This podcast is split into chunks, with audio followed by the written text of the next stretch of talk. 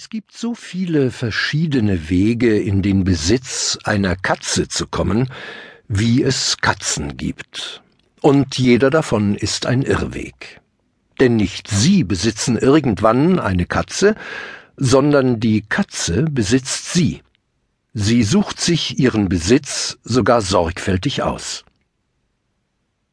Der Ausdruck Katzenhaltung wird in diesem Zusammenhang meistens missverstanden. Korrekt angewendet bedeutet er natürlich, die Katze hält sich einen Menschen.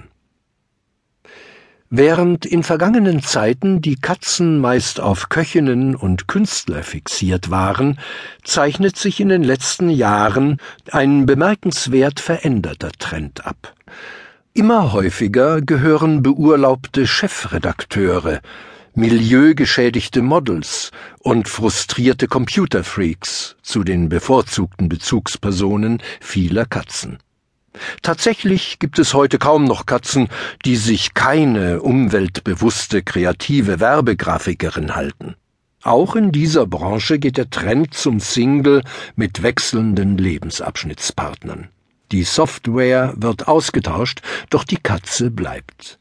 Sie hat Windows 95 leise belächelt, die Updates scheinbar schlafend verfolgt, die Nervenzusammenbrüche ihrer Bildschirmhelden schnurrend umsorgt und die Einführung von Windows 98 mit einem mitleidigen Blick begleitet, weil sie als Hüterin der Tradition vom menschlichen Fortschrittswahn zu Recht überhaupt nichts hält.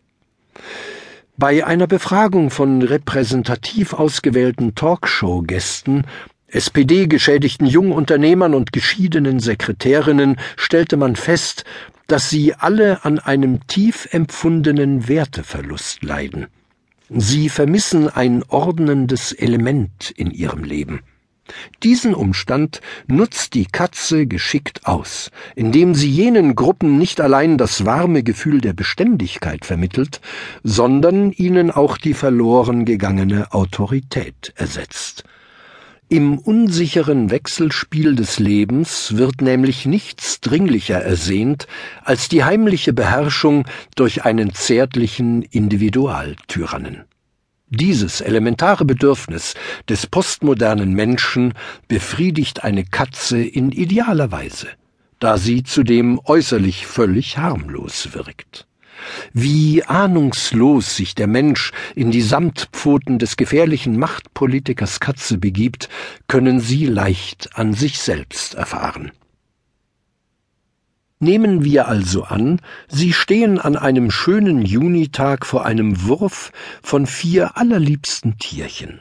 Man kann darauf wetten, dass Ihre erste Reaktion der etwas kindliche Ausruf sein wird, sind Sie nicht süß?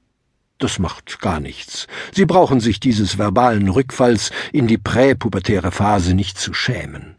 Es ist sogar ganz natürlich, junge Katzen süß und niedlich zu finden, denn sie sehen ja wirklich viel putziger, auch so ein Wort, aus als diese verschrumpelten, rothäutigen, keifenden kleinen Dinger, aus denen mit viel Glück nach langer Zeit Menschen werden sollen.